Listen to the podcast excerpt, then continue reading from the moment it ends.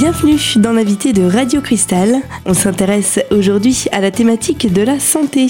Je vous invite à écouter une conférence mise en place par l'UNAFAM, l'Union nationale de familles amies de personnes malades ou handicapées psychiques. Cette conférence traite de la question de la bipolarité et de ses conséquences au quotidien.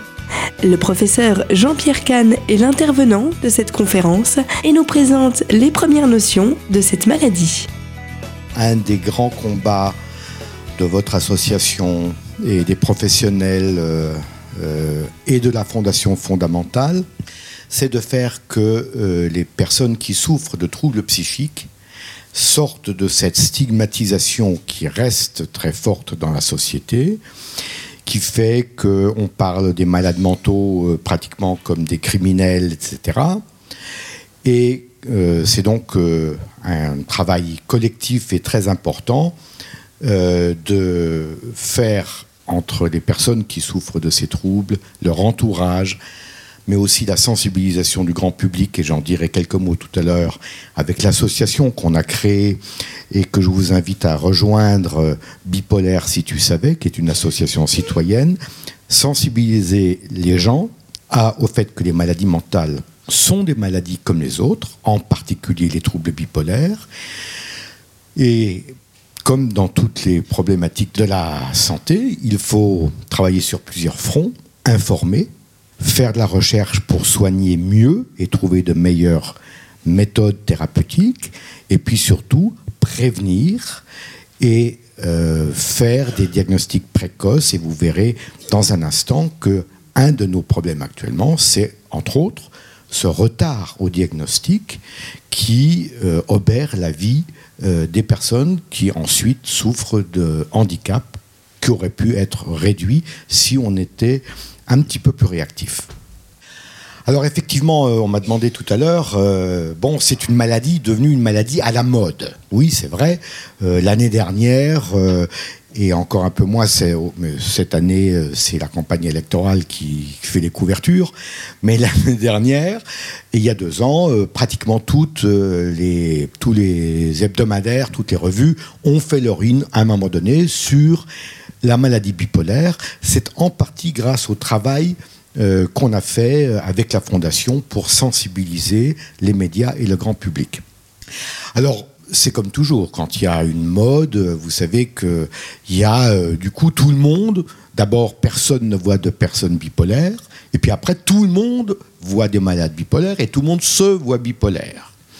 Et donc évidemment, on cite euh, euh, des personnages célèbres, et je viendrai faire dans quelques semaines une conférence ici avec d'autres sur Van Gogh, etc.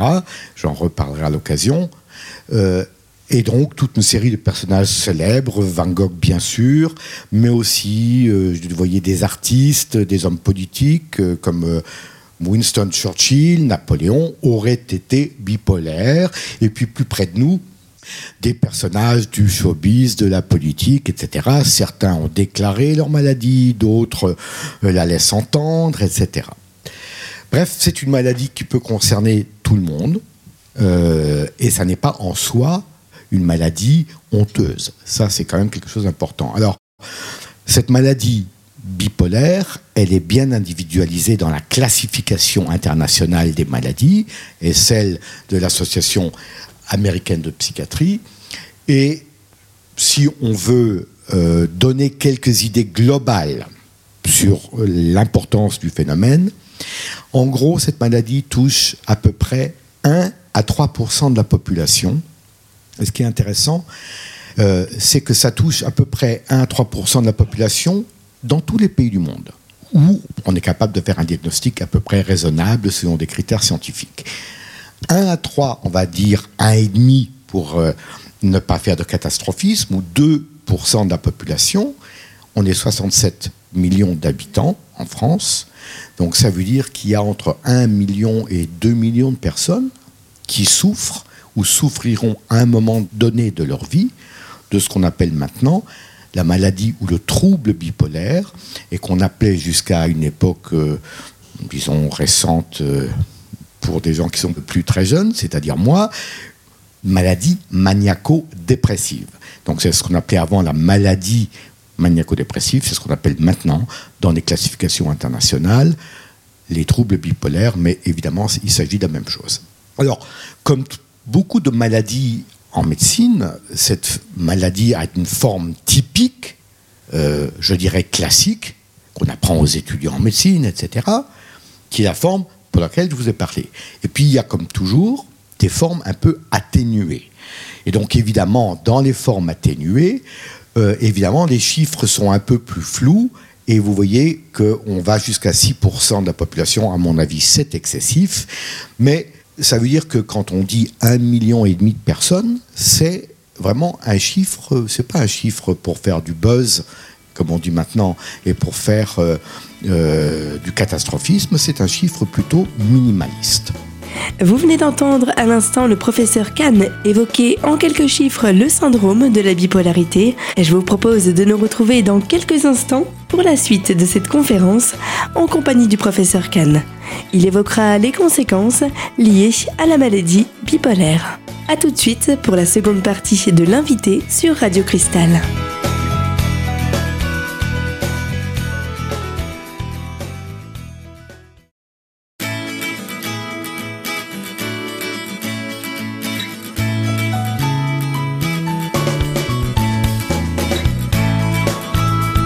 L'invité Radio Cristal, seconde partie de ce rendez-vous, on parle santé et plus particulièrement des conséquences directes et indirectes du syndrome bipolaire avec le professeur Kahn. Je vous laisse l'écouter. Deuxième chose, maladie bipolaire, c'est une maladie qui, comme, euh, qui coûte cher. Elle coûte cher. Elle est parmi les dix maladies les plus coûteuses et les plus invalidantes au plan mondial, selon l'OMS. Et selon l'OMS, c'est la sixième cause de handicap et sera la cinquième cause de handicap dans les années 2025 au plan mondial. On reviendra sur cette notion de handicap et à quoi il est dû.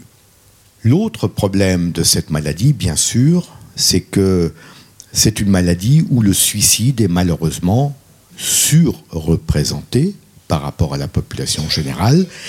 Et globalement, ce risque suicidaire, il est, voyez, de l'ordre de 10 à 15% chez les personnes non traitées. Ça veut dire quoi? Ça veut dire que quand une personne souffre d'un trouble bipolaire et que ce trouble n'est pas diagnostiqué ou insuffisamment bien traité, eh bien, le risque sur la vie entière est que sur 100 personnes qui souffrent de cette maladie, eh bien, au bout du compte, 15 auront fini par se suicider.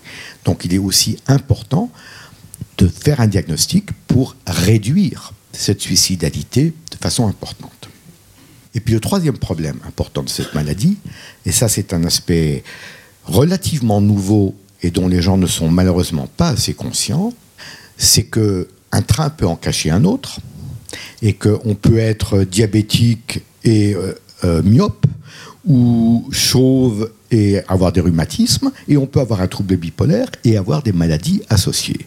Et c'est un vrai problème actuellement parce que il y a beaucoup de maladies somatiques et psychologiques associées au trouble bipolaire. C'est une grande énigme de la recherche. On travaille beaucoup sur ce sujet en ce moment, et je répondrai à des questions si vous le souhaitez après.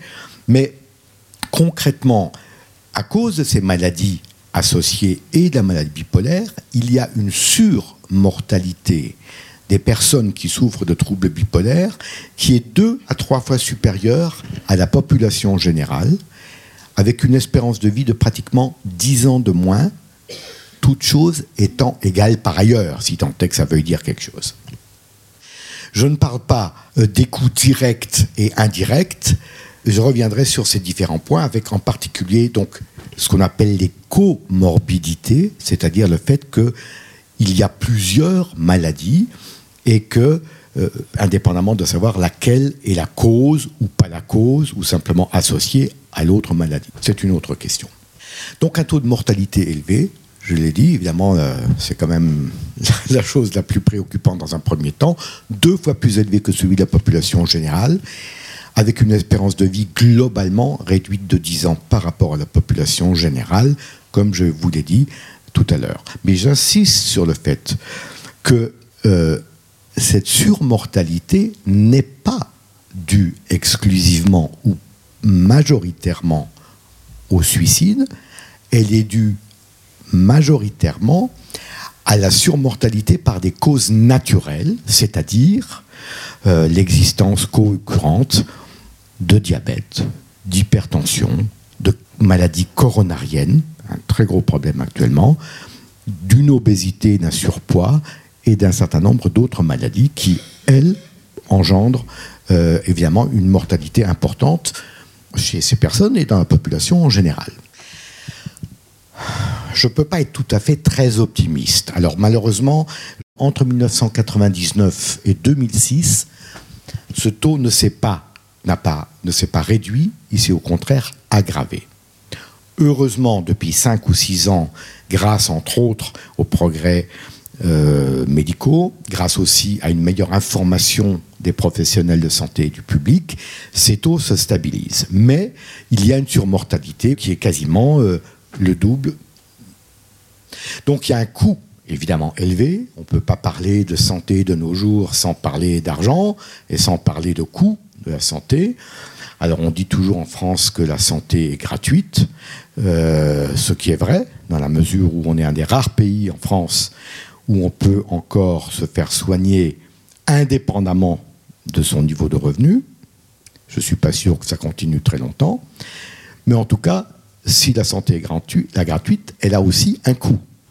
Et ce coût, il est très élevé.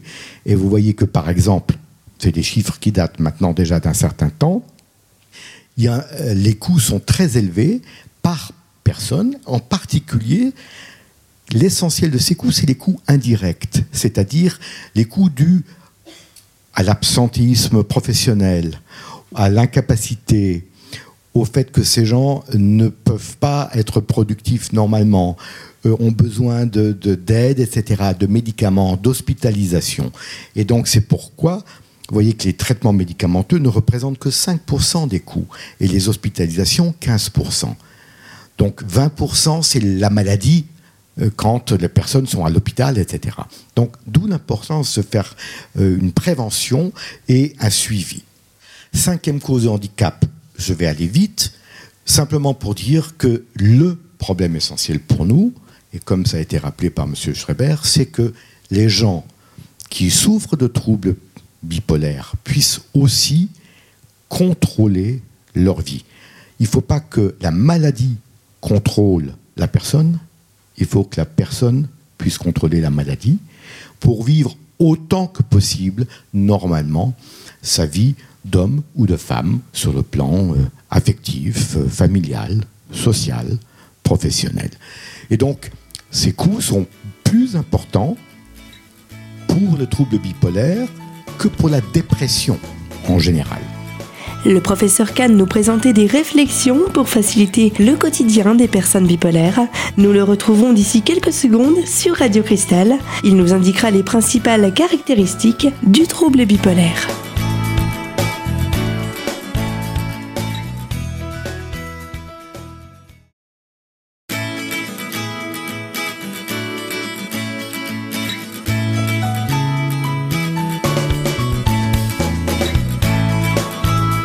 Et bienvenue dans la troisième partie de l'invité de Radio Cristal. Le professeur Kahn poursuit sa conférence sur la thématique de la bipolarité. Il énumère à présent les différentes phases psychologiques que traversent les patients atteints de cette maladie. Alors, quelques éléments cliniques après euh, avoir euh, situé un peu, euh, je dirais, la maladie en termes de, de santé publique. Donc, il y a deux formes. Qu'est-ce que c'est que la maladie bipolaire? Pourquoi est-ce qu'on l'appelle bipolaire? Eh bien parce que justement, cette maladie se traduit par le passage chez les gens de l'humeur, enfin par des périodes qu'on appelle des périodes dépressives. Vous voyez qu'on qu'on dessine vers le bas. Alors ces dépressions, elles peuvent être plus ou moins intenses, évidemment. Et les formes graves, on les appelle des formes mélancoliques. Et puis à l'inverse, des périodes où les gens passent exactement par l'opposé, par des périodes d'exaltation, d'euphorie, qu'on appelle des périodes maniaques ou hypomaniaque. Alors évidemment, maniaque est un terme médical. Un des problèmes en psychiatrie, c'est que les termes psychiatriques ont infiltré le, langage courant du grand public. Tout le monde parle d'hystérique, de paranoïaque, de borderline, de euh, maniaque. Bon, dans le langage courant, maniaque, ça veut dire être méticuleux, vouloir que tout soit impeccable, propre. On n'est pas du tout dans ce terme. Maniaque est un terme euh, scientifique qui veut dire ces épisodes d'exaltation de l'humeur, exaltation thymique, à l'inverse de la dépression, vers l'euphorie, l'exaltation, etc. Et cette forme classique, alors il y a deux formes classiques, c'est ce qu'on appelle la maladie bipolaire de type 1, quand les gens traversent des périodes de dépression et des périodes de manie qui atteignent un certain nombre de un seuil qui est défini par des critères d'intensité, de cas d'existence de tel et tel symptôme. Et puis on parle de troubles bipolaires de type 2 quand on a le même genre d'évolution, mais qu'on n'a jamais fait un épisode suffisamment intense vers le haut pour qu'on puisse l'appeler, selon les critères scientifiques, un épisode maniaque. On l'appelle à ce moment-là un épisode hypomaniaque ou hypomane. Et dans ce cas-là, lorsque les gens font des épisodes dépressifs, même très sévères, mais des épisodes simplement hypomanes, on parle de maladie bipolaire 2. Et vous allez me dire, mais il, vaut mieux avoir un épisode, euh, une maladie de bipolaire 2. Ben, J'en suis pas si sûr. Parce que quand les gens traversent un épisode maniaque, c'est tellement invivable pour la personne et surtout pour leur entourage que les médecins sont tout de suite appelés et que les gens sont hospitalisés et qu'on fait le diagnostic. Alors que quand les gens traversent un épisode hypomane seulement, ben, eux se sentent parfaitement bien, euphoriques, exaltés, surtout qu'ils ont connu des épisodes dépressifs dans le passé. Donc quand une fois ils sont pleins d'énergie, pleins d'enthousiasme, confiants en eux, euh, avec des projets plein la tête, qui se trouvent beaux, séduisants, euh, etc., ils sont très bien. Ils ne viennent pas voir le médecin, euh, ils ne se plaignent pas. C'est la famille qui, elle, ou l'entourage qui dit il n'est quand même pas comme d'habitude, il est quand même euh, un peu au-dessus. Et c'est dans cette forme bipolaire 2 que le retard diagnostique est le plus important. Donc c'est pour ça que je dis que c'est important qu'on le connaisse, parce que un des problèmes diagnostiques, c'est justement le repérage de ces troubles bipolaires de type 2. Alors, je ne veux pas être trop long non plus. Euh, il faut que M. Schreiber, vous me disiez quand il me reste 20 minutes, parce que comme ça me passionne, je cause, je cause. Vous savez, les psychiatres passent leur temps à écouter. Alors quand une fois on leur donne l'occasion de parler, euh, ils ont du mal à s'arrêter. Donc euh, soyez gentils, dites-moi la période limite quand euh, vous sentez que... Donc évidemment, les choses sont jamais aussi simples que ça en médecine. Et il y a entre autres ce qu'on appelle des formes mixtes, des états mixtes, où les symptômes sont à la fois des symptômes de type dépressif, et des symptômes de type maniaque, c'est-à-dire exaltation, euphorie, etc. Et puis il y a des formes qu'on appelle la cyclothymie, ça aussi c'est un terme qu'on entend euh, dans le langage courant facilement. Ce sont des gens qui passent par des hauts et des bas, qui ont une humeur fluctuante, une labilité émotionnelle et thymique, comme on dit sur le plan médical, mais qui sont jamais vraiment déprimés ou vraiment dans un épisode maniaque. Et une des grandes questions actuellement sur le plan de la recherche scientifique, c'est de savoir si cette forme, ce trouble cyclotimique qui est quelque chose qui est plus de l'ordre de la personnalité, est un lien direct avec la maladie bipolaire proprement dite, et s'il faut, et jusqu'à quand, ou à partir de quand, il faut le traiter. Donc ça, c'est une question compliquée et euh, qui n'a pas encore de réponse euh, très standardisée. À l'instant, le professeur Jean-Pierre Kahn intervenait dans le cadre d'une conférence à l'initiative de l'UNAFAM. Beaucoup de choses sont encore à développer concernant la bipolarité. Je vous invite à nous retrouver pour un autre numéro de l'invité. Nous découvrirons ainsi d'autres problématiques liées à cette maladie. À bientôt sur Radio Cristal.